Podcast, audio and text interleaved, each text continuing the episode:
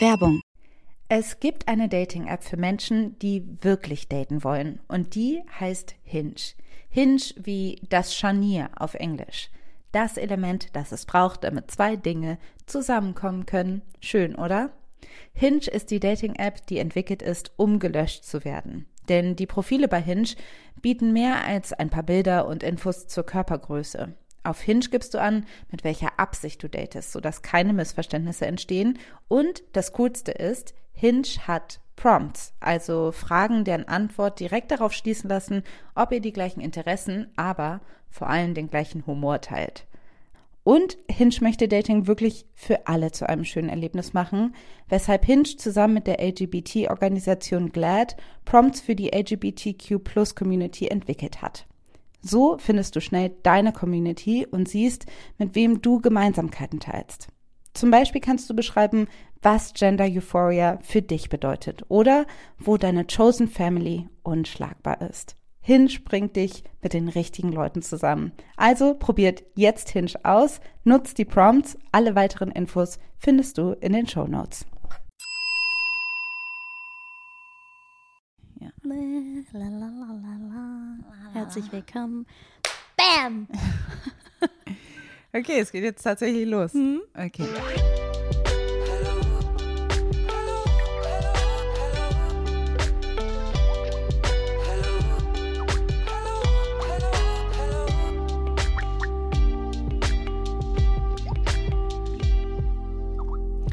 Hallo und herzlich willkommen bei Feuer und Brot, dem Podcast von Maxi und Alice, zwei Freundinnen zwischen Politik und Popkultur. Wir begrüßen euch zu einer Jubiläumsfolge und zwar ist das Folge 70. Wow, Folge 70, Alice. Das ist richtig viel schon. Ja. Richtig viel. Obwohl ich sagen muss, dadurch, dass wir nur einmal im Monat erscheinen, überholen uns Leute, immer die ganz so neue wöchentlich sind und so, ja. Die haben schon längst What the fuck, äh, mehr genau. als 70 Folgen. Es gibt schon Leute, ja. Aber wir machen das jetzt quasi schon seit fünf Jahren. Ja, seit 2016? Ist das nicht noch seit länger? Fast sechs Jahren. Ja, krass. Ja. Stimmt. Und we are still here und haben jetzt 70 Mal schon Feuer und Brot aufgenommen. Still doing it. Ja, doing ich glaube, einmal haben wir eine Folge nochmal hochgeladen, als du in der heißen Phase in deinem Buch warst. Aber Dafür haben wir aber auch einmal eine, extra Folge Genau. gemacht, mindestens einmal. Ja, mindestens einmal, eher zweimal. Wir haben auch mal Feedback-Folgen gemacht. Wir haben kleine Bonusfolgen früher gehabt. Dafür haben wir gerade keine Zeit. Aber das ist okay. Ähm, wir freuen uns auch, dass wir heute wieder im Gegensatz zur letzten Folge zusammen auf meinem Sofa sitzen können, weil du bist wieder gesund und healthy. Das Richtig. freut mich. Genau. Corona hat dich nicht mehr in seinen Klauen. Ja, danke für die Nachrichten. Ich habe das alles gut überstanden zum Glück und habe auch keine Nachfolgen. Ich hatte nach neun Tagen war ich wieder negativ und dann bin ich eigentlich relativ schnell ab ins Flugzeug und bin in die USA geflogen, so wie ich auch angekündigt hatte. Aber auch da bin ich wieder. ich ist alles jetzt wiedergekommen. schon in der Vergangenheit. Ja. Ja, es ist auch krass, weil wir sind für unsere Verhältnisse relativ spät mit der Aufnahme, aber eben weil du auch unterwegs warst und erst jetzt wiedergekommen bist. Aber das ist auch egal. Das Ding ist ja auch, wir wissen ja überhaupt nicht, wann die Leute, wann ihr diese Folge hört. Zu diesem Zeitpunkt im Februar, Anfang Februar, hatte man noch nicht so, also klar, es gab diese Ankündigung von Putin, diese Drohreden, aber dass es tatsächlich einen Angriff auf die Ukraine geben würde, das hatten wir zu dem Zeitpunkt noch nicht auf dem Schirm und Hm. jetzt sind wir in der Situation, dass es seit drei Wochen einen Angriffskrieg in der Ukraine gibt Ja. äh, von Russland ausgehend. Und dass das natürlich hier in Deutschland, in Europa, aber dann auch irgendwie auf der Welt ziemlich viele Leute beschäftigt.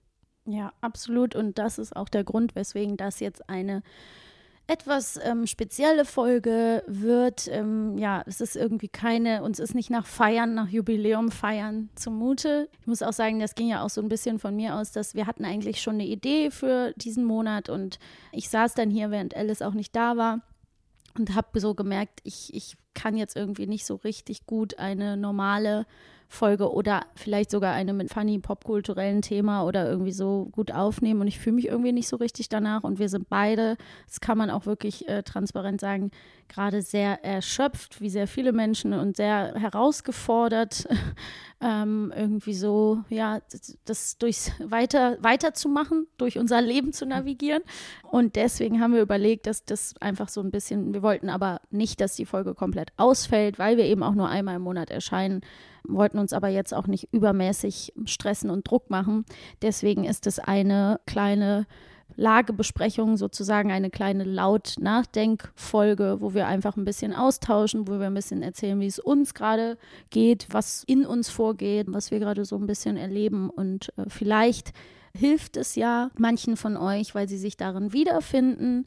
Ja, wir haben uns dazu entschlossen, das kann man vielleicht auch noch kurz sagen, jetzt keine Folge mit dem Schwerpunkt Angriffskrieg in der Ukraine zu machen, weil wir gemerkt haben und uns da auch ziemlich schnell einig waren, das kann ich glaube ich sagen, dass es keinen Mangel an interessanten Inhalten dazu gibt und auch keinen Mangel an Aufmerksamkeit. Das heißt, natürlich wollen wir, dass ihr euch damit beschäftigt und machen das auch selber und ja. möchten unbedingt, dass wir alle da äh, uns mit dem Thema auseinandersetzen gehen wir auch gleich nochmal drauf ein, aber es ist jetzt nicht so, dass wir uns danach gefühlt haben, jetzt, dass wir die Richtigen sind, um jetzt dieses Thema nochmal noch zu erklären. Ja. Genau, weil ich glaube, ich finde das auch erstaunlich, wie schnell dann doch alles geht. Mhm. Also es stand jetzt, also wir nehmen am 13. März auf. Das ist, glaube ich, für diese Folge ganz gut zu wissen. Es dauert jetzt wahrscheinlich dann noch ungefähr zehn Tage, bis die Folge rauskommt. Und zu dem Zeitpunkt kann sich auch noch mal was geändert haben. Ja, absolut. Aber ich finde es schon erstaunlich, in was für rasanten Zeiten wir auch leben. Ja. Und in manchen Dingen kommt diese Schnelllebigkeit eben zugute. Also wie schnell zum Beispiel Strukturen jetzt aufgebaut wurden, mhm. um Flüchtende aufzunehmen, wie sich organisiert wird und wie das geht. Oder auch wie schnell man sich informieren kann mhm. über einen Konflikt, über den man vielleicht vorher nicht so viel wusste und gleichzeitig ist es aber auch sehr überwältigend und teilweise mhm. auch ein bisschen zu viel. Und ich glaube, von den Informationen, die einprasseln, von der Qualität der Informationen, die einprasseln. Ja. Und dann auch natürlich, welche Diskussionen ähm, ausgelöst werden. Es ist halt alles sehr breit gestreut, überfordernd und äh, genau über das wollen wir eigentlich ein bisschen reden. Ja. Ich war zu dem Zeitpunkt die Breaking News, als die kam, dass Russland oder Putin die Ukraine angegriffen hat, mhm. war ich in South Carolina. Mhm. Ich war bei meiner Familie da und das war natürlich irgendwie dadurch, dass ich einfach in den USA war, in diesem, weißt du, auch in irgendwie so, es war sonnig da, ich war gerade in den Südstaaten, es war gefühlt, also es fühlte sich auch sehr weit weg an. Glaube ich, habe ich das ganz anders erlebt auch durch diese US-amerikanische Linse, die halt natürlich auch irgendwie ein, sag ich mal, besonderes oder Verhältnis zu Russland hat und auch irgendwie medial das natürlich reflektiert worden mhm. ist, habe ich das, glaube ich, ganz anders erlebt als zum Beispiel du oder die meisten unserer HörerInnen hier. Ja. Deshalb würde ich gerne von dir wissen, wie das war. Oha, ja, also hier war es, glaube ich, schon für die meisten sehr, sehr heftig und schockierend. Ich muss jetzt auch wirklich zu meiner Schande gestehen, dass ich sehr überrascht davon war. Ich habe damit überhaupt nicht gerechnet. Ich habe natürlich in den letzten Monaten auch die Situation so ein bisschen verfolgt und natürlich irgendwie die verschiedenen Stimmen dazu gelesen. Und es ist relativ schnell so gewesen, dass ich gemerkt habe, okay, fuck, ich weiß, viel zu wenig über die Situation. Ne? Viele Leute haben ja auch gesagt, das ist ein Angriffskrieg, aber 2014 gab es eben schon mal die Situation, dass ne, die Krim, die Annektierung der Krim und diese Situation, aber auch eben, dass der, dass man eben nicht von einem Krieg in Europa sprechen kann, der ganz neu ist, sondern der Konflikt schwelt ja einfach schon viele Jahre. Ja, seit 2014 ist die Ostukraine quasi. Genau. Und da muss ich einfach sagen, ich habe da, vielleicht geht es ja auch noch anderen so, gemerkt, ich habe einfach massive Wissenslücken. Ich habe darüber wirklich viel zu wenig gelernt. Ich will jetzt nicht immer alles auf die Schule schieben, aber ich kann echt sagen, ich hatte auch einfach, wir hatten wenig Geschichte, wir hatten wenig Geografie und natürlich ist Europa einfach auch ein Kontinent und es gibt sehr viele Länder und sehr viele Bereiche, wo ich sagen würde, da gibt es Nachholbedarf bei mhm. mir. Ja. NRW Schule, Schuleducation. ja, man kann ja auch nicht alles, äh, alles durchnehmen, aber es ist natürlich schon auffällig, dass man einfach ganz, ganz äh, viele Sachen nicht wirklich weiß. Ich glaube auch, es gibt eine große Wissenslücke, was jetzt auch den Kontext gerade, mhm. der relevant ist, in diesem Konflikt angeht. Und ich frage mich, ob das insbesondere für unsere Generation so ist, die Leute, die quasi um die Wende und um den Zerfall der Sowjetunion in Westdeutschland mhm. geboren und aufgewachsen sind, weil wir quasi zu jung waren, um das schon in der Schule durchzunehmen aber auch zu verstehen und gleichzeitig wurde das irgendwie, ich habe das Gefühl, niemand hat uns das beigebracht. Wir sind quasi gerade geboren, als das alles quasi, als die Sowjetunion ja. quasi zusammenbrach und haben das irgendwie nicht verstanden und dann wurde es irgendwie in der Schule auch noch genau, nicht durchgenommen. Genau, das ist so junge Geschichte. Also diese ganzen Dinge, die irgendwie im Zuge äh, dieser sehr historischen Zeit passiert sind, die haben wir halt irgendwie durch diese Kinderaugen mm. einfach nur erlebt und so gar keinen Zusammenhang gehabt. Aber auch nie richtig, das wurde irgendwie nie richtig aufgefangen. Voll. Und da sprichst du auch schon was Richtiges an, Stichwort Kinderaugen, weil das ist, du hattest ja gefragt, wie ich das so erlebt habe. Ich habe in den Tagen zwar gearbeitet, aber ich hatte auch zwischendurch immer viel Zeit und ich habe irgendwie gemerkt, okay, ich habe äh, Wissenslücken, das ist mir auch peinlich und ich habe vor allen Dingen keine Entschuldigung, mir das jetzt nicht alles live anzuschauen und die Augen aufzumachen ne, und jetzt sozusagen das nachzuholen, die Aufmerksamkeit darauf zu richten. Also ich hatte dann wirklich so eine so ein so stundenlanges äh, Nachrichtenschauen, alles verfolgen, jede neue Nachricht und habe aber auch gleichzeitig gemerkt, ich versuche das alles gleichzeitig zu begreifen, aber man kann es ja auch nicht alles gleichzeitig begreifen. Also man erfährt neue Dinge, dann gibt es verschiedene Aspekte, wo Leute auch sagen, hier ist gerade der Aspekt ist auch wichtig und hier passiert gerade was Schlimmes und jetzt guckt mal hier und wir müssen alle tätig werden. Und ich habe aber gemerkt, diese Überforderung hat bei mir dann nach ein, zwei, drei Tagen zu so einer großen Apathie geführt, dass ich wirklich gar nichts mehr machen konnte, weil ich dann so traurig geworden bin und es einfach so, also ich saß einfach wirklich nur noch rum und habe die Wand angestarrt und mir alles reingezogen. Und habe dann irgendwann gemerkt, obwohl ich natürlich überhaupt nicht selbst davon direkt betroffen bin. Ich habe keine Verwandten oder Familie, die davon betroffen sind, nur im Freundeskreis natürlich Leute, wo jetzt Familie flüchten muss oder geflüchtet ist oder wie auch immer. Aber ich habe dann gemerkt, okay, ich muss das anders machen. Das funktioniert so nicht, weil ich mich ja auch dazu bringe, dass ich gar nichts mehr machen kann. Also sowohl meinen eigenen Alltag nicht bewältigen, aber auch nicht helfen. Dann ja. bin ich ja niemandem ja. eine Hilfe. So, niemandem nützt das was. Ich finde das auch interessant, dass du das beschreibst, diese innere Verpflichtung, sich ständig und immer informieren zu müssen. Mhm. Also, dass man denkt, man ist jetzt irgendwie dieses Verantwortungsgefühl quasi übertragen, was ich sehr gut verstehen kann, in ich muss wissen, was passiert. Ja. Und vielleicht auch aus dieser ja, Realisation getrieben, dass man denkt, oh, ich habe, mhm. wie konnte das sein, dass ich eigentlich das überhaupt nicht mitbekommen mhm. habe und jetzt ist ein Konflikt so eskaliert und der betrifft so viele Menschen, ja. die gar nicht so weit weg sind von uns und ich wusste davon nichts. Also, mhm. Also, dass man natürlich aus so einer gewissen schlechten Gewissen oder aus einer Scham heraus dann irgendwie auch denkt, ich muss das jetzt irgendwie alles aufholen. Ja. Und ja, aber letztendlich ist die Frage, was bringt das in dem Moment? Also ich glaube, es ist total wichtig. Mhm. Ich bin immer für, dafür, dass man sich beschäftigt mit und ja, sich irgendwie bildet, weil man dann Konflikte auch besser einordnen kann. Aber der Grund, warum man sich ja weiterbilden sollte, ist, damit man handlungsfähig mhm. bleibt und mhm. agieren kann. Und wenn das aber genau das Gegenteil bezweckt und man irgendwie eigentlich platt ist, weil man dann noch hört, okay, und jetzt kommen die Truppen hier und jetzt sind mhm. die Bomben da gefallen und jetzt sind die Leute hier in den U-Bahn-Schächten mhm. und jetzt gehen die hier los und so weiter. Und du bist irgendwie, du kriegst es wie so ein Live-Ticker mit. Und das bewegt dich quasi dazu, dass du irgendwie denkst, oh, ich kann irgendwie nicht, ich kann nichts anderes machen, ich kann aber auch irgendwie nicht weggucken und ich muss irgendwie dabei bleiben. Dann genau, dann habe ich irgendwie das Gefühl, ist man in so einer Schockstarre, die im Endeffekt nichts bringt, also mhm. am allerwenigsten dir was bringt. Mhm. Aber es geht total vielen so. Ich habe natürlich mit unterschiedlichen Leuten geschrieben, als ich in den USA war und Klar. alle, wirklich alle haben gesagt, ihnen geht es nicht gut. Mhm. Sie kommen nicht hoch vom Sofa. Also das war wirklich, also es war ein allgemeines Gefühl. Ja, voll. Aber es ist auch so, dass ich gemerkt habe, ich wollte, habe dann mir natürlich unter anderem auch Dinge auf Social Media angeguckt. Da kommen wir gleich nochmal drauf zurück.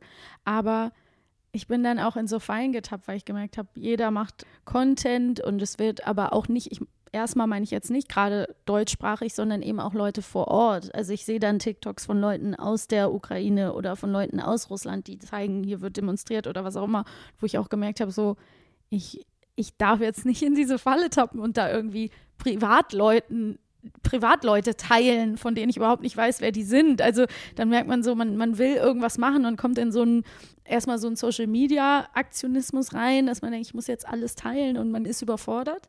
Und gleichzeitig, was ich dann auch in dieser Medienbubble oder dieser ganzen, ähm, ja, sage ich jetzt einfach mal, dieser Blase, wo ich auf Social Media mich drin befinde, was ich dann auch immer ganz viel kriege, ist, dass ich das Gefühl habe, okay, ich also man, ich fühle mich dann einfach dumm, ne? Also ich denke, ich, Leute sagen halt so, ha, wie ihr seid überrascht von dieser Situation. Ihr könnt nicht überrascht sein, weil es war total klar. Hier ist ein Thread in 40 Punkten. Ich habe analysiert, warum alles super logisch ist, was gerade passiert und was wir jetzt tun müssen. Und du selber bist so, okay, äh, ich versuche das jetzt gerade zu verstehen. Ich bin gerade da und da hingekommen und ähm, ja, ich weiß jetzt gar nicht mehr, was ich machen soll. Also im Endeffekt denke ich gerade nur laut nach. Ne? Ich beschreibe einfach mhm. dieses, dieser Überfluss und das hast du ja auch gerade schon aufge, aufgegriffen. Es, ist, es, es nützt am Ende keinem was und es passiert auch alles im Internet dann in dem Moment, wo das oder ne, in den sozialen Netzwerken, in dem Moment, habe ich selber noch nichts Nützliches getan, sozusagen. Ja. Ne? Was mir aufgefallen ist, wie, sag ich mal, das kollektive Verhalten auf Social Media war, war wie bei auch anderen, in Anführungsstrichen, Skandalen, mhm. dass man irgendwie dachte, okay, man kann jetzt was tun, indem man Sachen viral gehen lässt. Ja. Aber Klar. bei einem Angriffskrieg, nee, sorry, das trägt jetzt quasi nicht unbedingt was zu dem Verlauf oder was Nützliches zu dem Verlauf dieses Konfliktes bei, wenn du quasi dieser und dieser Person hilfst, dass das Video viral geht, wie mhm. die auf dem Platz stehen und die mhm. und man hört die Bomben oder mhm. so weiter, kann man machen oder nicht. Aber dieses, ich glaube, dieser Aktionismus, den man irgendwie kennt durch ähm, wenn es darum geht, Proteste zu organisieren oder wenn man irgendwie sagt, das ist jetzt irgendwie, hier nehmen wir einen kleinen Mikroinzident und wir machen den groß, um dann ein größeres Thema zu diskutieren, was ganz oft bei Social Media so funktioniert, das ja ganz oft bei Social Media, ne? wenn irgendwie, sag ich mal, mhm, irgendwo mhm, sieht man eine Ungerechtigkeit, man hat ein virales Video, George Floyd oder so. Genau, ging, ja, habe ich direkt angedacht. Also genau. In diesem Fall ist das, dies, also diese Handlung, diese Aktion bringen in dem Fall nichts, weil es geht hier um Krieg zwischen Nationen. Und es geht, also das heißt, es ist schon auf dem obersten institutionellsten Level eskaliert. Ja, ja. Wer muss darauf noch aufmerksam gemacht werden, sozusagen? Also das sage ich mal bei den großen Dingen. Es gibt natürlich viele Mikro-Dinge, die ja. innerhalb dieses Konfliktes passieren, die mehr Aufmerksamkeit brauchen. Ne? Also, dass zum Beispiel schwarze Menschen ähm, nicht aus der Ukraine gelassen worden sind oder dass, oder nicht nur schwarze Menschen, sondern quasi äh, People of Color, mhm. ähm, Leute ohne ukrainischen Pass es sehr viel schwerer hatten, das Land zu verlassen. Solche Dinge oder helfen. die Situation gerade von Transpersonen, die noch in der Ukraine sind und genau. Probleme haben, auszureisen, Mediz ja, oder medizinische, medizinische Versorgung, Versorgung, zu bekommen, Hormone ja. zu bekommen. Diese ganzen Dinge, Klar. das sind natürlich irgendwie dann äh, Mikroinzidenzen, mhm. die wichtig sind, irgendwie dann auch nochmal groß zu machen. Aber ich habe das Gefühl, man hat so gemerkt, diese gewohnte Strategie mhm. oder dieses gewohnte, wir müssen helfen, das groß zu machen, das kam dann, glaube ich, so ein bisschen zeitversetzt, dass man denkt, ah nee, ja, ja eigentlich, ja. ich muss hier überhaupt nichts mehr, also so den groben Konflikt, den muss ich überhaupt nicht mehr groß machen, weil mhm. everybody knows. So, das ist nicht mehr das Problem. Nee, lieber informieren und dann ist die Frage, wo. Und ähm, ich habe dann zum Beispiel auch relativ schnell gemerkt, nochmal einmal einen Schritt zurück, dass ich gesagt habe, okay, ich gucke, ich richte mir wirklich Nachrichtenzeiten ein, einmal morgens, vormittags und einmal abends, wo ich dann auch ruhig tiefer einsteige und da versuche mir zum Beispiel über so Formate wie mit offenen Karten oder äh, eben Dokumentationen, Reportagen, die müssen ja auch nicht alle brandaktuell sein, aber es gibt ja viel dazu von äh, unabhängigen, guten Medien, öffentlich-rechtliche Dokumentationen oder was auch immer, dass ich versuche mir mich da zu informieren und mir was anzulernen oder eben JournalistInnen zu folgen, die bereits Berichten vor Ort sind, wo ich eben gucken kann, über wen sind die da, ne? dass ich so ein bisschen merke, weil du hast ja gerade einen ganz wichtigen Punkt einge angesprochen, wie sehr soziale Netzwerke, aber auch die Bilder natürlich auch zu einer Kriegsführung gehören. Und das war ja auch, mhm. haben wir im Vor Vorgespräch schon drüber gesprochen, das war schon immer so. Ne? Bilder sind Teil der Kriegsführung und in der Zeit, in der wir leben, mehr denn je. Mhm. Und ich habe mich selber dabei ertappt, wie mich diese eindringlichen Videos von Zelensky am Anfang berührt haben und man wirklich das Gefühl hatte, okay, die gehen um die Welt und da ist eine Heroisierung, die stattfindet, eine Ikonisierung dieses Mannes, der natürlich gerade Unfassbares erlebt und leisten muss mhm. und gleichzeitig da auch nicht nie zu vergessen zu gucken, was passiert, was sind es für Bilder. Also genau, was du gerade angesprochen hast mit dieser Strategie, es, es braucht vielleicht nicht einzelne Privatpersonen, die irgendwelche Bilder teilen und hochladen und posten, sondern wir müssen eben gut gucken, welche Bilder, welche Infos sind von welcher Quelle und was, was teilen wir, was ist wichtig, weil ich will auf keinen Fall schmälern, dass auf das Schreckliche, was da passiert und diese schrecklichen Dinge, die gerade ähm, sich ereignen, dass da Aufmerksamkeit drauf gelenkt werden muss, unbedingt. Aber die Sache ist immer so ein bisschen, ja, es ist wichtiger denn je und verwirrender denn je alles, also wichtiger denn je zu gucken, was man vor sich hat. Wie, also besser kann ich es nicht beschreiben. Ja, das Furchtbare ja bei, also das ganz Schlimme bei Krieg ist ja, dass du nicht mehr, dass das Leid so ein Riesenausmaß ja. hat, dass individuelle Schicksale nicht mehr aufnehmen oder nicht nee. mehr zählen kannst. Ja, ja gerade gibt es viele Menschen, die sterben, viele Menschen, die Todesangst haben, viele Menschen, die gerade alles verlieren, Menschen, die ohne äh, Strom und ohne Versorgung irgendwo äh, in der Ukraine ausharren. Das sind zu viele, ja. um zu sagen, okay, wir müssen alle Aufmerksamkeit jetzt auf diese Familie, mhm. auf dieses Kind, auf mhm. diese Mutter. Das sind und trotzdem funktionieren wir natürlich so, dass wenn wir ein Bild sehen von einer Person, wir natürlich sehr viel mehr Empathie haben, als wenn wir irgendwie eine Zahl sehen in den Nachrichten, mhm. die sagt, so und so viele Menschen sind heute gestorben. Ja. Also, also das ist auch immer so ein bisschen das Schwierige an der Informationsvermittlung, gerade in solchen Krisenzeiten, ähm, insbesondere, weil auf der einen Seite kommt einem, sage ich mal, das große Ganze viel zu nüchtern vor, wenn man irgendwie nur Zahlen hört und gleichzeitig ist das Individuelle irgendwie so willkürlich, ja. weil man denkt, das ist ein Schicksal von sehr, sehr vielen Schicksalen. Das ist super schwierig. Und dann aber auch so die, natürlich eben die Inszenierung Zelenskis, die Erzählung Putins. Es ist so ein bisschen dieses, ne, David versus Goliath und Putin als dieser unberechenbare, kalte, Kriegsführer. Und ich sage gar nicht, dass mhm. alles an diesen Narrativen falsch ist nee, oder ja. verzerrt, mhm. aber ich sage mal, das, sind, das ist quasi das Narrativ, auf mhm. das sich die Leute so quasi eingestellt haben, auf dem wir gelandet sind. Ich will gar nicht sagen, ich, das hört sich jetzt quasi so an, als ob ich irgendwie Putin relativieren möchte. Ja, das ein bisschen klingt es gerade so nach both sides, deswegen. Nee, nee, das will ich nicht sagen. Ich will nur sagen, dass das, was mich stört, ist halt quasi so eine, wie, was wir im Vorgespräch Kriegsromantik mhm, genannt genau, haben. Da dass wir quasi gesagt, also dass man so eine böse Seite hat, eine gute Seite hat und dass das irgendwie eine Rechtfertigung für einen Krieg dann auch impliziert, dass man sagt, okay, jetzt können wir Waffen liefern und, genau, müssen, und die Männer müssen da bleiben und das, das Land verteidigen und so weiter. Aufmerksam machen darf auf einen wesentlichen Unterschied. Damals waren viele junge Männer dabei wehrfähige, starke Männer, wenn Sie so wollen, die eigentlich ihr Land verteidigen sollten. Das ist jetzt ja auch der Fall. Die Ukrainer bleiben zu Hause, um ihr Land zu verteidigen, so gut sie können, mhm. mit Stinger und mit Panzerfäusten, was sie aus dem Keller herausschaffen. Und die Frauen, Mütter und Kinder gehen. Das ist eine ganz andere Situation.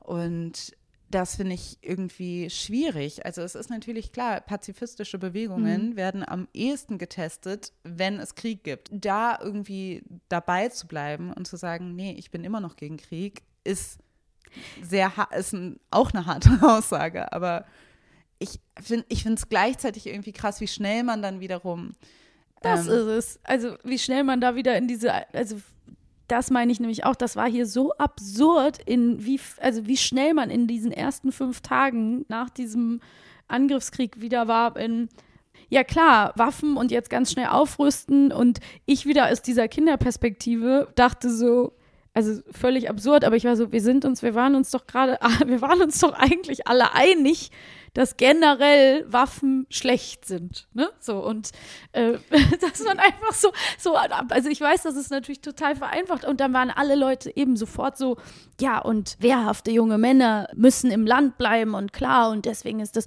die Frauen und Kinder zuerst. Und man denkt so, wow, diese Narrative, die kommen einem so unfassbar patriarchal veraltet, archaisch vor. Ja. Also natürlich finde ich das furchtbar, nicht nur als Schwester von zwei kleinen Brüdern, die mhm. beide in diesem Alter wären, dass sie das Land nicht verlassen dürften, sondern dass, ich glaube, das kann jeder nachvollziehen. Es ist einfach so, dass man denkt, hä? Und da, da gelten wieder diese Gesetze und auf einmal ist es ganz klar, ja, die müssen sich verteidigen und Zelensky Ehrenmann und wie man dann in so eine Kriegsromantik, in so eine so eine Besoffenheit reinkommt und wie man das dann auch konsumiert. Ich habe mich irgendwann ertappt, dass ich gedacht habe, ja, wo bleibt denn der, der Superheld, der jetzt das alles rettet? Weil in genau, einem Film würde jetzt der Superheld kommen. Ja. In einem Film würde jetzt der Batman mit einem riesen Umhang oder mhm. Superman mhm. würde jetzt angeflogen kommen und die Welt retten. Aber genau. so ist es nicht. Es ist halt. Das ist das, was ich meine, weil letztendlich denke ich auch bei diesen ganzen Takes, die man hört, ne, wo Leute sagen, ja, man müsste Putin einfach ausschalten, mhm. man müsste jetzt irgendwie wie bei Gaddafi, also dann wäre das vorbei. Mhm. Was natürlich super kurz gedacht mhm. ist, weil natürlich wäre das dann nicht vorbei. Es, mhm. also vielleicht gäbe es auch ein Risiko, dass es schlimmer würde. Du kannst nicht mhm. einfach sagen, hey, der raus, ein anderer rein, fertig ist das Problem zumindest, sage ich mal, finde ich es ein sehr risikoreiches Unterfangen. Jetzt sind wir doch irgendwie bei inhaltlicher Analyse, aber ich sage mhm. das mal ganz kurz. Ein risikoreiches Unterfangen oder ich halte nichts davon, mhm.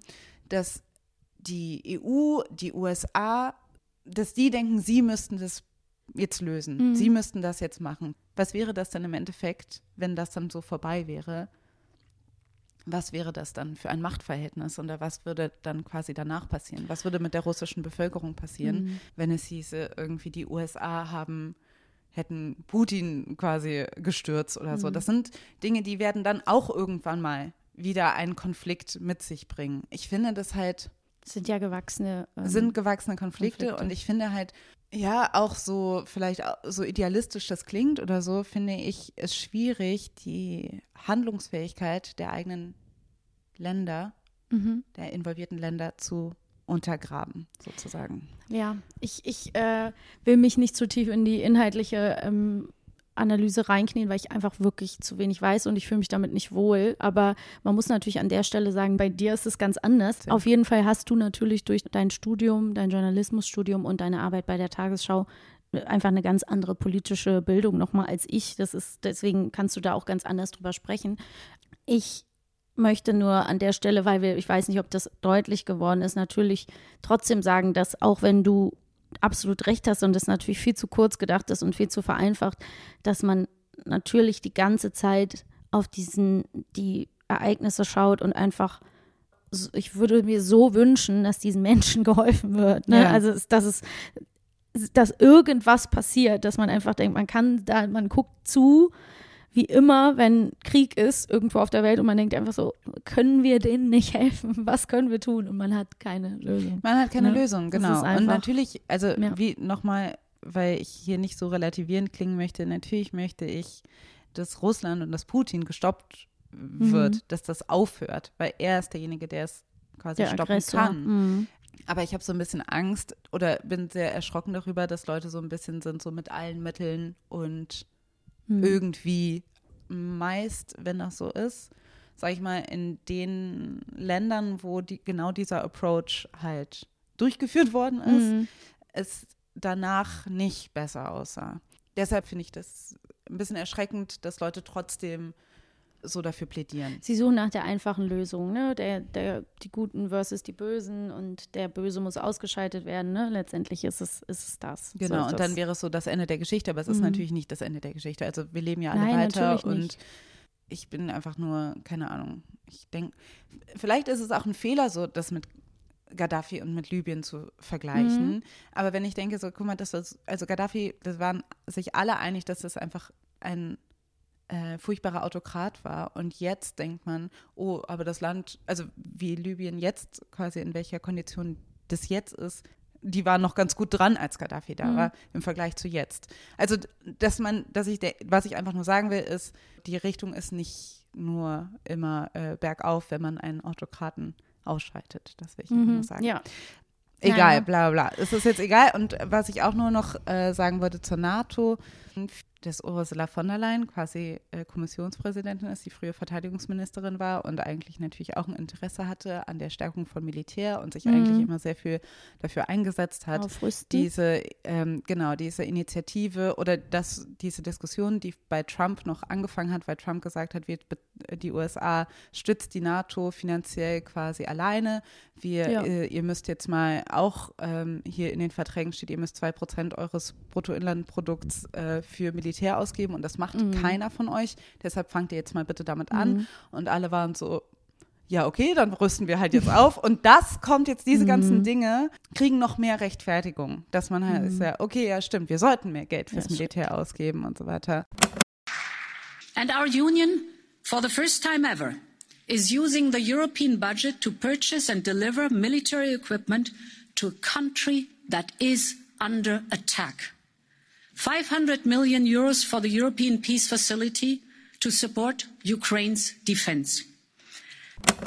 Und die Verunsicherung, da zu widersprechen in Kriegszeiten, ist sehr spürbar. Ja. Ja. ja. ich glaube, da wird gerade sehr wenig widersprochen.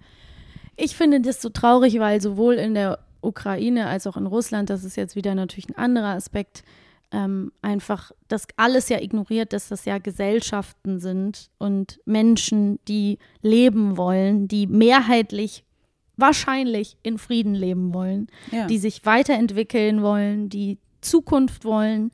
Und das wird jetzt alles etliche Jahre zurückgeworfen. Ja. Und es ist ganz, ganz, ganz tragisch für die ganzen Menschen, die dort einfach nur ihr Leben leben wollen, vielleicht auch für progressive Entwicklungen einstehen, die vielleicht eh schon von Diskriminierung betroffen sind und so weiter und so fort. Also es ist einfach schrecklich. So. Und es ist natürlich wieder so, dieses, dieses vereinfachte Erzählen von, die da oben führen Krieg und die Menschen leiden, aber im Endeffekt ist es ja so. Ne? Ja. Und ähm, es ist immer so. Es ist so. Und es ist auch, also, was quasi Nachrichtenquellen sagen, ist ja, dass gerade so wie der Krieg jetzt gerade läuft, die Zivilbevölkerung am meisten Ja, leidet natürlich. und die größten Opfer sind. Also es Ja. ist unerträglich, wenn man hört, äh, welche Ziele da angegriffen werden, also was da, ähm, welche Menschen quasi darunter leiden. Selbst wenn morgen alles aufhören würde, die Ja. Konsequenzen dessen noch Jahre und Jahre zu spüren Ja, sind. sind und dass es noch schon. nicht mal absehbar ist, dass es morgen aufhört. Also ganz im Gegenteil. Nee, die Situation ist ja auch jetzt gerade so, ich meine, wir sind in Berlin, es kommen jeden Tag unfassbar viele Leute an. Es sind ganz, ganz krasse, schwierige und komplizierte Verhältnisse und man möchte irgendwie diese Menschen alle irgendwo unterbringen und das ist sehr herausfordernd. Ich finde es total schön zu sehen, wie viele Leute jetzt schon helfen. Ne, wir haben jetzt viel von sozialen Netzwerken gesprochen, aber in meinem Bekanntenkreis waren wirklich wieder so, so, so viele, die einfach sofort was gemacht haben, gehandelt haben. Und ich möchte einfach an der Stelle auch nur noch mal kurz sagen, ich finde das so interessant, dass man manchmal vergisst, wie viele Leute nicht auf, in sozialen Netzwerken darüber sprechen oder posten, die richtigen Sachen posten, die aber alle ganz viel tun und ganz viel machen. Ja. Ich habe manchmal das Gefühl, das gerät auch so ein bisschen in Vergessenheit, gerade in dieser Bubble Medien, äh, Aktivismus und so weiter, InfluencerInnen, wer sagt was, wer hat sich geäußert, geht es auch immer so ein bisschen flöten. Und es wird immer von den Leuten ganz viel verlangt, was sie alles so zu teilen und zu posten haben. Und wir vergessen aber, dass ganz viele Leute das nicht machen, aber sehr viele wichtige Dinge leisten. Ja. Ich habe nämlich auch das Gefühl, es gibt bestimmte Sachen, die, die sich, egal bei welcher Krise, welche Krise es gibt, nicht wirklich ändern. Und das sind zwar, das sind so konkrete Richtungen, in die man gehen kann. Man kann sich informieren, man kann Geld geben an die Leute, mhm. die wissen, was sie tun. Ja.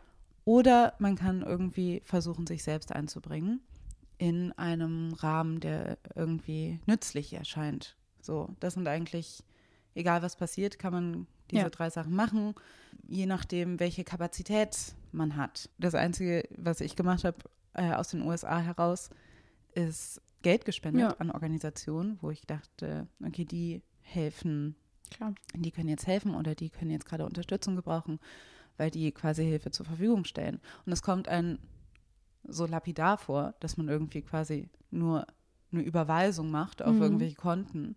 Aber ja, im Endeffekt ist, ist, es quasi, hilft es mehr, als wenn ich jetzt irgendwie einen Text verpasse auf Social Media meiner Story zu sagen, wie betroffen ich bin. Ja. Also das finde ich schon, ja. Genau, also das und aber das jetzt nochmal zu meiner Social Media Situation. Mhm. Ich bin sehr zurückgefahren, was Social Media mhm. angeht. Und im letzten Jahr gab es einmal diese große Ankündigung von mir, dass ich meine, ich ziehe mich jetzt zurück, dann habe ich meine Konten deaktiviert, dann habe ich mich wieder angeschaltet, dann war es wieder so, oh, ist wieder da. Keine Ahnung, das war dann auch, alles hatte dann irgendwie auch irgendwie so ein, war dann auch wieder so irgendwie so ein Spektakel, hatte ich das Gefühl. Und jetzt hatte ich einfach das Gefühl, okay, ich, ich halte mich einfach, ich bin gerade einfach in einer Phase, wo ich mich einfach selber frage, was bringt es? Was bringt mhm. Social Media gerade für mich? Das kann sich Leute fragen oder eben nicht fragen. Wenn Leute irgendwie sehr viel Sinn bei, in Social Media sehen, dann will ich das niemandem madig machen. Aber ich weiß, dass sich viele Leute die gleiche Frage stellen und trotzdem irgendwo so einem Zwang unterliegen, immer trotzdem irgendwie immer was zu posten oder immer was beizutragen, weil das ja quasi auch der Algorithmus so ein bisschen verlangt. Aber ich war so ein bisschen, dachte so, okay, ich, ich sage jetzt mal nichts. Und das war nicht unbedingt angenehm. Ich habe mich nicht unbedingt gut damit gefühlt. Während Black History Month, mhm. während Hanau, während der Ukraine-Krise nichts zu tun und nichts zu sagen. Und ich sage auch nicht, dass das, also dass ich jetzt ein großes Vorbild bin oder so, aber ich mache das gerade, weil ich wissen wollte von mir selber, mhm. was ich denn mache, was ich denn sonst mache. Also wohin mhm. mit dieser Energie, mit diesem Wunsch, irgendwas beizutragen, ja. wenn es eben nicht in Instagram fließt, sondern wohin fließt es dann? Was ja. mache ich dann? Mache ich vielleicht was, wo ich das Gefühl habe, das ist vielleicht ein bisschen nachhaltiger? Oder kann ich, finde ich Dinge, die mir irgendwie am Ende nicht dieses Gefühl geben von, ja, was hat das jetzt gebracht? Ja. Also so, was bringt's? Und das sind quasi, das ist, sage ich mal, meine individuelle Journey mhm. jetzt gerade.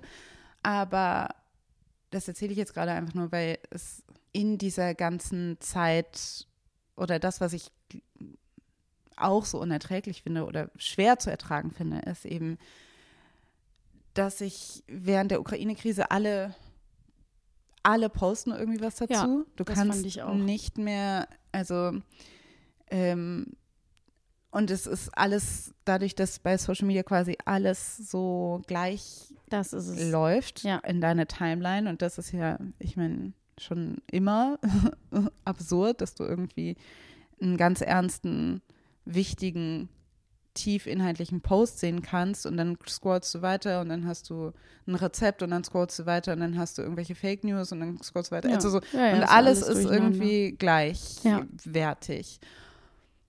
Und das irgendwie, diese Situation macht es, finde ich, ähm, sag ich mal, für die mentale, also für, für deine Mental Health, aber auch für die Informationen, die du bekommst, nicht unbedingt leichter. Nee, genau, das habe ich ja auch im, im Vorgespräch gesagt. Ich habe da auch lange mit meiner Freundin Cyber drüber geredet. Ich finde das eben auch manchmal sehr, oder fand das jetzt gerade besonders ähm, schwer zu ertragen, dass es zum Beispiel eben dann halt auch so ist, dass InfluencerInnen eben weiter Content ähm, produzieren wollen, müssen. Und ich will überhaupt nicht sagen, ne, also ganz, da muss man natürlich auch vorsichtig sein, jetzt so elitär zu sein, dass man sagt, ah, nur die und die Leute sollen sich äußern und nur die gebildeten Leute und nur die, die das gelernt haben und so. Das, das, das sind feine Nuancen, ne? Aber dass ich trotzdem das Gefühl habe, es ist, es macht immer noch einen Unterschied wie die Dinge aufbereitet werden und wo man sich informieren sollte. Und das ist so ein bisschen die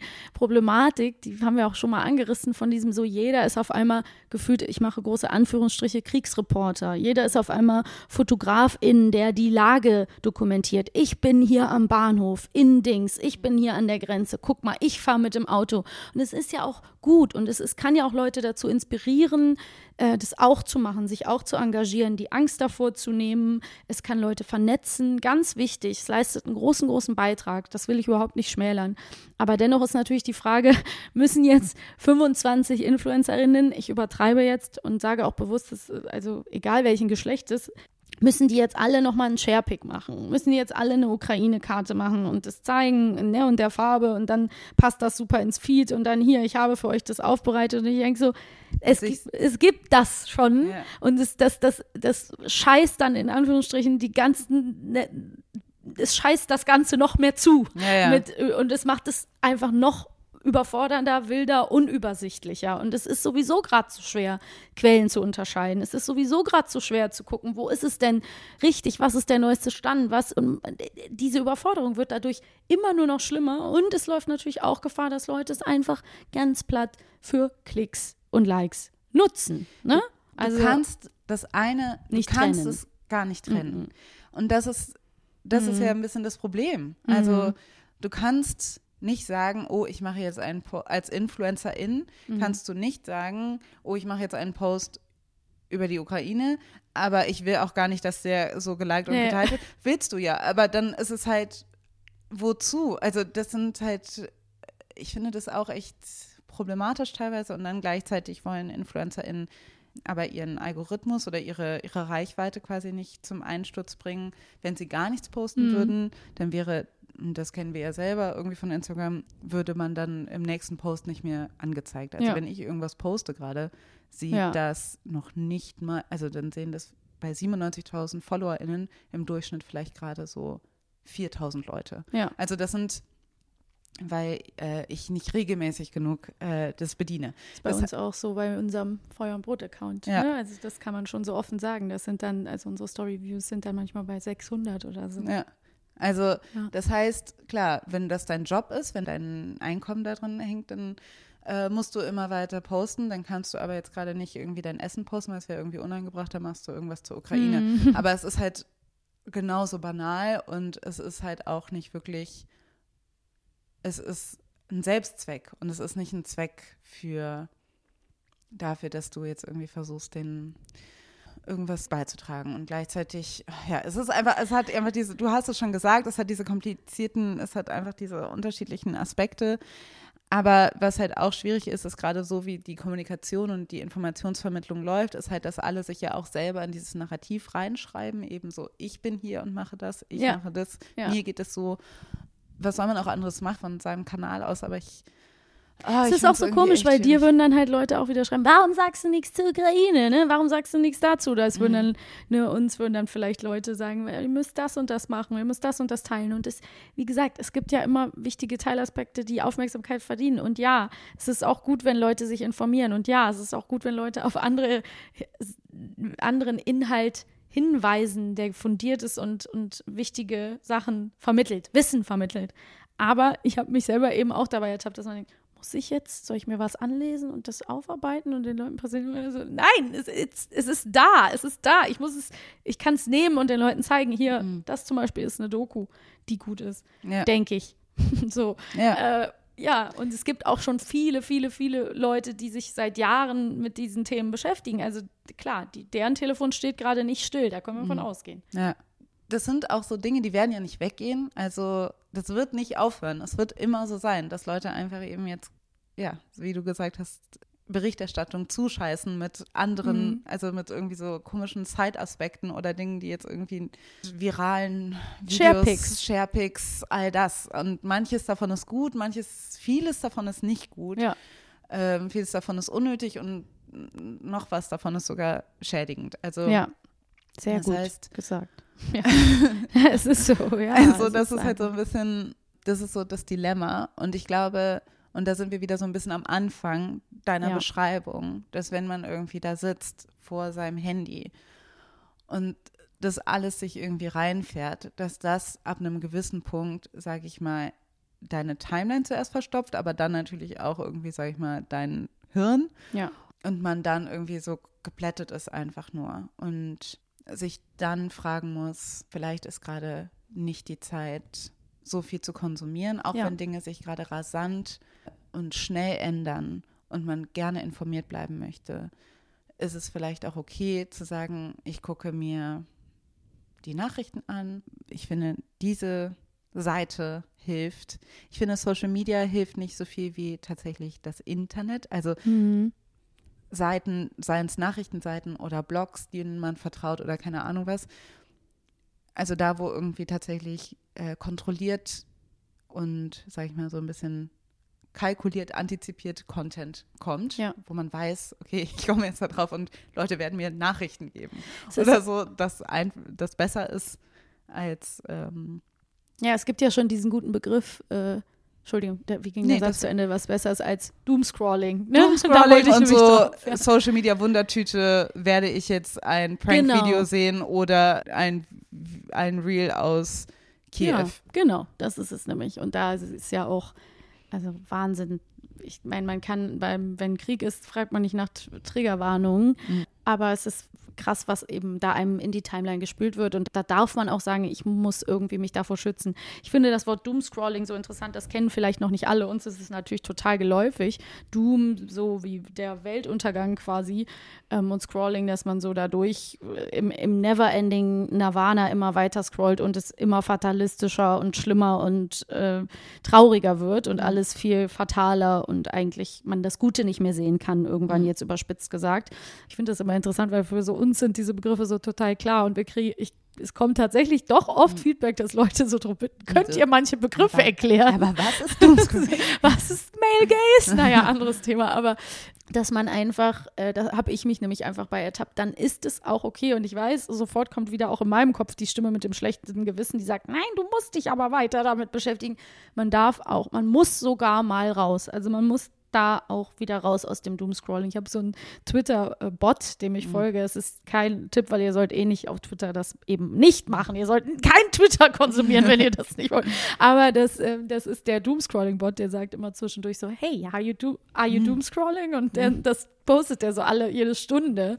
Und es ist so ein kleiner Frosch als Profil. Und das hat mir wirklich in dem Moment so äh, geholfen, weil ich gemerkt habe, ja, yes, I'm doing it again, ähm, raus.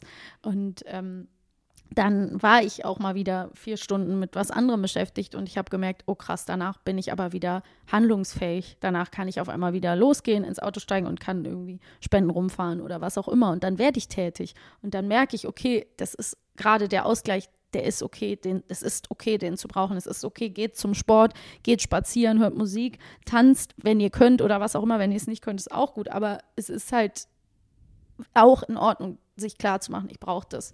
Ich ich muss heute Abend mal mit einer Freundin einen Cocktail trinken, weil ich dann vielleicht mal vier Stunden an was anderes denke.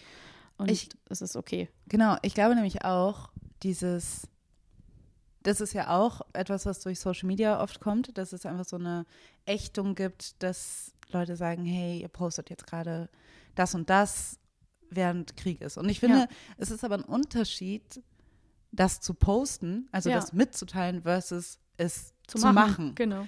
Sei dir bewusst, dass du mit jedem Post etwas ins Internet schickst, was vielleicht bestimmte äh, Aufmerksamkeit beansprucht. Mhm. Und die Frage ist, willst du das gerade? Ist das gerade wichtig? Ne? Also, oder maybe you just shut up. Aber da, dadurch, dass die Leute irgendwie, dass man diese Ächtung dann immer mitbekommt, ist, glaube ich, die Information so, oh, wenn ich das ernst meine mit der Anteilnahme, dann muss ich jetzt zu Hause sitzen und es muss mir quasi schlecht gehen.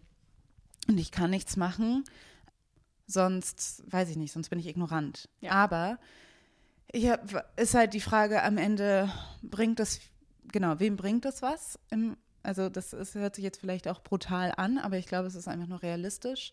Und dass du, dass man, glaube ich, auch realistisch sein muss in dem Erleben, dass wir hier gerade in unserer Situation gerade eben nicht im Krieg sind. Ja. Wir sind hier in Deutschland, in Berlin, und hier ist kein Krieg. Und deshalb können wir uns, können, also es ist zwar eine unerträgliche Ungerechtigkeit, Ja. aber ja, wir können unser Leben weiterleben. Und wir können uns mit Freunden treffen und einen Kaffee trinken und einen Cocktail und was auch immer. Das ist so. Und so zu tun, als ob dem nicht so wäre, also weil es woanders auf der Welt nicht der Fall ist, ist halt die Frage, also so am Ende frage ich mich so, so funktioniert, also so funktioniert die Welt nicht, weil, Ja. weil sonst könnte man das schon längst nicht, weil es gibt schon sehr viele andere Konflikte oder as we speak schon immer, seitdem Ja. wir ähm, leiden Menschen an einem anderen Teil der Erde und, und das ist ungerecht und unfair. Ja, es Ja. ist diese Nuance zwischen ähm, Empathie zeigen und sich mit den Dingen auseinandersetzen und trotzdem, ja, sich auch klar machen, also äh, aus dieser Panik rauszukommen. Das ist ja, also um aus dieser Panik rauszukommen. Ich bin jetzt gerade auch, hier passiert gerade jetzt gleich morgen was Schlimmes. Das, da hilft es eben nicht, sich damit permanent ähm, mit den größten und schlimmsten Ängsten berieseln zu Ja. lassen. Was ich aber natürlich, also was natürlich auch dazu gehört, ist, wenn es einem wirklich, ich will auch niemanden banalisieren, der oder die das Gefühl hat, ähm, nicht mehr aufstehen zu können, Mhm. weil es so belastend ist. Nein, klar. Und wenn es, wenn man wirklich einen Trauerprozess durchmacht, auch wenn man jetzt nicht unmittelbar betroffen ist und merkt, man kann gerade nichts anderes machen, weil es einen so fertig macht, dann ist es auch Ja. so. Und dann ne, braucht man einfach Zeit und die soll man sich auch nehmen. Das will ich auch sagen. Also ich will jetzt nicht diese oh, get over it mäßige sagen. Ich will nur irgendwie bestimmte unterschiedliche Aspekte mit dem Umgang mit diesem Konflikt beleuchten und gucken und irgendwie zu ermutigen, zu fragen, so wie viel davon, wie viel meiner Handlungen mache ich jetzt so ein bisschen aus performativen Gründen Ja. sei es eine Überkorrektur, dass man denkt, okay, man tut so, als ob es einem gut geht, wenn es nicht so ist, oder man tut so, als ob es einem irgendwie nicht so gut geht, wenn es einem aber gut geht eigentlich. Also Mhm. ja. Ja, letztendlich geht es viel darum, sich bewusst zu machen, also die Dinge bewusst zu machen, wie, was nutze ich als Ablenkung bewusst und das ist okay und sich das auch zu verzeihen, weil man kann nicht permanent dahin schauen und alles gleichzeitig wahrnehmen und gleichzeitig aber auch sich bewusst zu machen, okay, was sollte ich tun, was kann ich tun, was kann ich leisten. Und ja, es gibt genug äh, Sachen, die wir hier ähm, auch besprechen äh, können gerade. Ne? Also es gibt immer genug zu tun. Wir verstehen sehr gut, dass Leute, die eben gerade generell strugglen mit ihrer mentalen Gesundheit, dass es gerade wirklich eine schwere Zeit ist. Wir sind immer noch in einer Pandemie. Wir Mhm. haben wahnsinnig viele Themen, die eigentlich auch besprochen gehören. Und ja, wir ja. Aber das ist halt das, was ich mindestens seit 2015 ankündigt, weil Ja. jedes Jahr seitdem so war, dass man dachte, oh Gott, was für ein Jahr, Haupt zum Glück ist es vorbei. Und wir wissen, dass das nichts bringt, weil im nächsten Jahr Krisen anstehen werden und dass wir dringend eine Resilienz oder einen Umgang mit Krisen finden müssen, Mhm. wo man irgendwie durchkommt und handlungsfähig bleibt. Ich suche auch danach. Ähm, ich habe keine Ahnung, aber ich merke, also irgendwie muss man einen Modus wechseln. Change your attitude if you can't change the thing. Ja, wir haben auch, wir sind jetzt auch am Ende, aber wir haben auch eine Nachricht, einen Kommentar auf Twitter bekommen, wo jemand den Ausschnitt von 2017 von uns, von unserer un- einer Folge, ich glaube von der letzten im Dezember, äh, geschickt hat, wo wir so sagen, ja, also es war ein sehr schlimmes Jahr, vielleicht war es auch nicht das schlimmste Jahr, aber mal gucken, wie das nächste Jahr so wird. Und jemand hat so drunter geschrieben, irgendwie so, ja, wenn ihr gewusst hättet. Waren einfach 2017 offenbar war auch schon ein ganz schlimmes Jahr. Ja, obviously, war, ist viel passiert. Ja. Ja, also das stimmt und ähm, du hast recht, du hast recht. Ich habe deinen letzten Schlussworten nichts mehr hinzuzufügen. Ich würde sagen, wir beenden diese Lagebesprechung, anders nenne ich sie jetzt nicht mal, diese Nachdenkfolge äh, an dieser Stelle und ja, hoffen, ihr konntet euch in dem ein oder anderen Gedanken und Aspekten vielleicht wiederfinden. Äh, wir freuen uns natürlich wie immer, dass ihr uns zugehört habt. Und ja, passt auf euch auf. Ja. Seid gut zu euch. Genau. Bis zum nächsten Mal. Bis zum nächsten Mal. Ciao. Ciao. Das war Feuer und Brot. Konzept und Produktion von Alice Hasters und Maximiliane Hecke. Die Intro-Musik kommt von Chris Sommer. Wenn ihr uns unterstützen wollt, dann Könnt ihr das auf Patreon machen oder auf Steady oder ihr schreibt uns eine positive Rezension bei iTunes. oder erzählt euren Freundinnen von uns, teilt es auf Social Media und spread the word. Bis bald. Ciao. Ciao.